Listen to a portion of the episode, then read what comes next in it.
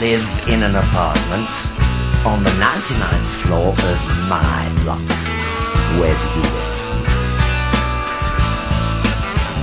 And I sit at home, looking out my window, imagining the world has stopped.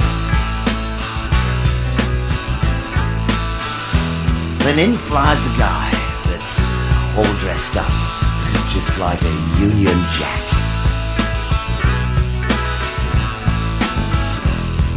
He says I've won five pounds if I've got his kind of detergent pack. Hey,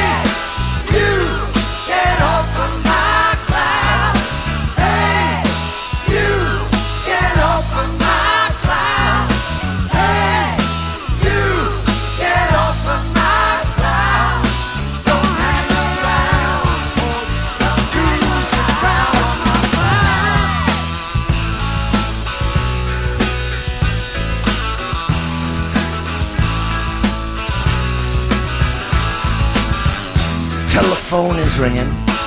I say, hi, it's me. Who's there on the line?